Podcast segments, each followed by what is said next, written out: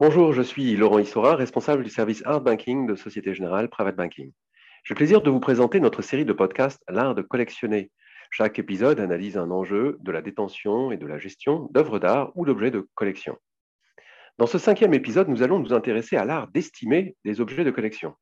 En effet, la question de la manière dont sont établies les valorisations d'objets de collection se pose fréquemment. Par exemple, dans le contexte d'une future vente aux enchères, ou dans l'anticipation d'une transmission, ou encore dans celui de l'assurance d'un objet ou d'une collection entière. Comment ces estimations sont-elles réalisées? Selon quels critères, quelle méthodologie? Pour répondre à ces questions essentielles et d'autres encore, nous avons le plaisir de recevoir Victoire Gineste, directrice du business développement et commissaire priseur au sein de Christie's France. Chère Victoire, bienvenue à vous et merci d'avoir accepté notre invitation. Bonjour Laurent. Euh, Victoire, euh, j'aimerais commencer par euh, vous poser une première question euh, qui est de savoir ce qui fait vraiment, au fond, la valeur d'une œuvre d'art ou d'un objet de collection. Est-ce que vous pourriez développer ce, sujet? Alors, Laurent, oui, bien sûr. En la matière, je pense qu'il y a une remarque préalable qui s'impose. Il ne faut pas confondre la valeur et le prix d'une œuvre d'art. En effet, il faut garder à l'esprit que ce dont nous parlons dans un contexte euh, d'une maison de vente, c'est la valeur sur ce que l'on appelle le marché secondaire, c'est-à-dire le prix à la revente. Au-delà de ce prix, un objet peut posséder bien sûr une valeur émotionnelle, décorative ou encore historique, symbolique même, qui sera décorrélée de sa valeur financière et donc de son prix. Mais les œuvres d'art sont par nature des objets uniques et il faut s'intéresser à un faisceau de critères afin de pouvoir les valoriser. Il s'agit au fond en fait de pouvoir se prononcer sur la désirabilité de l'œuvre sur un marché devenu de plus en plus sélectif. Merci beaucoup Victoire pour cette remarque introductive capitale. Maintenant, euh, vous parliez de critères d'évaluation. De quoi parle-t-on spécifiquement? Comment appréciez-vous ces critères les uns par rapport aux autres? Alors, je pense que pour commencer, il faut parler des deux premiers critères qui sont intrinsèques et qui sont propres à chaque œuvre d'art, à savoir sa qualité et sa rareté. Entre en compte, par exemple, euh, bah, la notoriété de son auteur, évidemment son authenticité, on peut parler de sa datation, de son format, le sujet représenté ou encore même la technique utilisée. Ainsi, au-delà du prestige du nom de l'artiste, le marché privilégie le meilleur de sa production, ce pourquoi il est connu et donc recherché des collectionneurs. Mais il y a aussi des critères plus subjectifs hein, euh, qui entrent en ligne de compte. Il y a évidemment l'évolution du goût et des styles de vie, euh, l'air du temps, certains effets de mode qui peuvent avoir une influence directe sur le prix d'une œuvre. Et puis tout comme l'écosystème aussi qui entoure l'artiste, qui le collectionne, qui le défend sur le marché, est-il représenté euh, dans les collections des grands musées? Il y a enfin une notion dont on parle beaucoup euh, dans les maisons de vente, c'est la notion de fraîcheur qui a aussi son importance. C'est-à-dire, est-ce qu'une œuvre est une découverte ou une redécouverte? Est-ce qu'elle est restée hors du marché pendant plusieurs décennies? Ou bien est-ce que c'est la première fois euh, qu'elle est proposée aux enchères? Si elle est même absolument inédite sur le marché, bah, ça la rendra encore plus désirable. A contrario, quand une œuvre d'art reparaît trop rapidement en vente publique, euh, euh, ça peut lui faire subir une décote et voire elle aura des difficultés à se vendre. Il y a un risque également euh, qui peut toucher les œuvres, c'est leur état de conservation. Donc c'est un point sur lequel il convient de rester toujours extrêmement vigilant quand on va fixer l'estimation. Euh, enfin, par euh, provenance ou pédigré, euh, c'est-à-dire la chronologie de la propriété successive de l'objet, mais aussi sa présence dans des expositions importantes ou sa mention dans des publications de référence, va jouer un rôle sur l'estimation. Les œuvres issues des collections prestigieuses ou historiques disposent ainsi d'une sorte de supplément d'âme qui va impacter positivement leur prix. Donc en fait, dans l'absolu, il n'y a pas d'ordre hein, d'importance dans ces différents critères que je viens de vous énoncer. Ils sont tous à prendre en considération. Et au fond même, c'est chaque collectionneur, chaque acheteur hein, qui les, va les pondérer en fonction de ses propres euh, priorités. Est-ce qu'il s'agit d'une science exacte en quelque sorte? Alors, non, il ne s'agit pas d'une science exacte, certainement pas.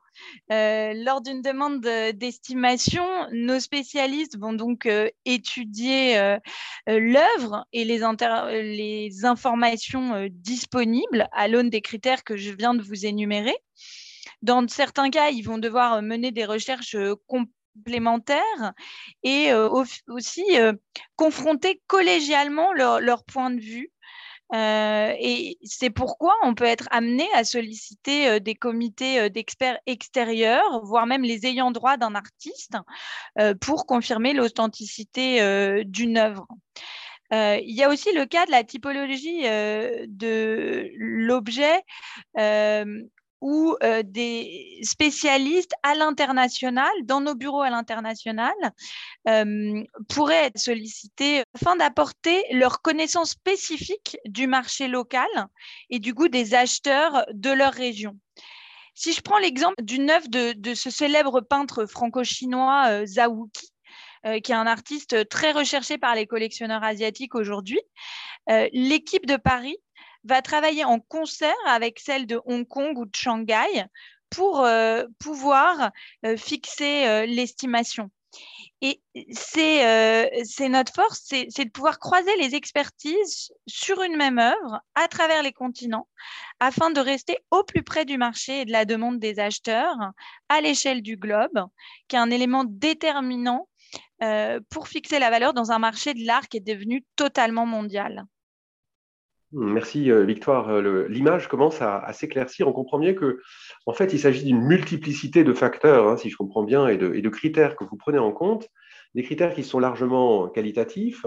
Au plan quantitatif, quand il s'agit d'estimer financièrement un objet, comment faites-vous? Est-ce que vous utilisez des, comparables de marché, euh, c'est-à-dire des, transactions similaires pour un même artiste qui auraient été réalisées à l'occasion d'autres ventes? Quelle est votre méthode? Est-ce que vous pourriez nous parler de cela? Alors absolument, Laurent, mais avec le développement des nouvelles technologies et des bases de données en ligne, euh, les comparables de marché font partie intégrante du processus d'estimation des œuvres. Mais je pense qu'il faut quand même bien garder à l'esprit que pour être exploités, ces comparables, ils doivent être interprétés euh, et remis dans le contexte par nos spécialistes. Et c'est bien là que réside tout notre savoir-faire et notre expertise. Oui, c'est limpide. Euh, lorsque vos clients vous consultent ou consultent une maison comme Christie's pour réaliser une, estimation, euh, ces clients peuvent-ils compter sur euh, la confidentialité de l'information et, par ailleurs, ces estimations ont-elles un coût? Alors, dans notre maison, les estimations, il faut le savoir, sont réalisées à titre gratuit et sans engagement. Et elles sont évidemment strictement confidentielles je pense qu'il faut vraiment garder à l'esprit que la discrétion est au cœur des relations que nous avons avec les familles que nous accompagnons dans leurs projets à la fois d'estimation, mais aussi d'acquisition et de cession d'œuvres d'art et d'objets de collection. Euh, le principe d'une estimation, c'est en général de donner un, bas et un haut de fourchette, euh, et dans la perspective, en tout cas, d'une prochaine vente. Est-ce que vous pourriez nous, expliquer à quoi correspondent ce, haut et ce bas de fourchette, ou ce bas et ce haut de fourchette, et en particulier euh, si le bas de fourchette correspond à ce qu'on appelle parfois, par ailleurs, le prix de réserve? Alors, en cas de vente, effectivement, le, prix de réserve, ça représente le minimum en dessous duquel une œuvre ne sera pas adjugée. Donc, par texte de loi, hein, euh, il est dit que le prix de réserve ne peut pas être supérieur à l'estimation basse. Donc, il va être fixé d'un commun accord euh, avec euh, le vendeur euh, et il peut donc être inférieur ou égal à cette estimation basse. Nous, dans la majorité des cas, on va suggérer à nos vendeurs de le fixer à l'estimation basse et de rediscuter éventuellement à la veille de la vente en fonction que de l'intérêt qu'aura suscité leur œuvre à le, diminuer peut-être en dessous euh, de cette estimation basse. Bien entendu, ce prix de réserve, il restera strictement confidentiel entre le ou les propriétaires de l'œuvre et euh, la maison de vente. Hmm, entendu. Euh, il arrive que les recherches de vos experts débouchent sur des découvertes qui sont susceptibles de modifier significativement parfois la valeur initialement supposée d'un objet. Est-ce que vous pourriez nous donner un, exemple de ce type de situation? Alors oui, et j'oserais même vous avouer que avec euh, mes 11 ans d'expérience euh, chez Christie's, euh, j'ai des exemples en abondance, ce qui est plutôt une bonne nouvelle. mais aujourd'hui, j'ai assez envie de partager avec vous une jolie histoire qui m'est arrivée dans le domaine de la joaillerie il y a quelques années, nous avions été consultés euh, au sujet d'une broche qui venait d'une collection privée. C'était une broche Art Nouveau qui représentait une cigale et qui devait passer en vente pour une estimation initiale de 20 à 30 000 euros. Mais en fait, quand on a pu avoir l'objet euh, euh, à l'étude et, à le, regarder de manière plus détaillée, on a constaté que la finesse de l'émail, la, délicatesse de la polychromie, le travail des articulations euh, étaient tellement précieux qu'il fallait pousser nos recherches. Et c'est comme ça que nous sommes arrivés à un dessin d'une broche assez similaire qui se trouvait dans un livre mettant en avant la maison Boucheron. Du coup, nous avons pris contact avec les équipes de la maison Boucheron et nous avons finalement obtenu la confirmation tant attendue, qui était que cette cigale était bien une œuvre de la maison Boucheron. La maison Boucheron a alors édité un certificat pour la broche et délivré euh, des informations complémentaires euh, auxquelles nous n'avions pas euh, eu accès jusque-là. La cigale, donc, qui nous avait été confié était en fait un des rares exemplaires, un des sept rares exemplaires à avoir été réalisé dans les années 1900. Et donc l'estimation a été revue à la hausse et est passée euh, de 20-30 à 50 à 80 000 euros. Et finalement, euh, le résultat a été euh, bien au-delà de nos espérances et cette broche s'était vendue pour 355 500 euros avec les frais acheteurs. Quelle magnifique histoire. Bravo Christine. Merci euh, Victoire de l'avoir euh, partagée euh, avec nous. J'aimerais vous remercier très chaleureusement car votre éclairage aura à coup sûr été très utile pour nos éditeurs et auditrices, à qui je donne rendez-vous dans notre prochain épisode consacré à l'assurance d'œuvres d'art et d'objets de collection. Je vous dis donc à nouveau merci beaucoup Victoire. À tous et à toutes, auditeurs et auditrices, à très bientôt. Et notre série euh, L'art de collectionner est disponible sur euh, Apple Podcasts et Spotify via notre programme hashtag Private Talk by Société Générale Private Banking. À bientôt.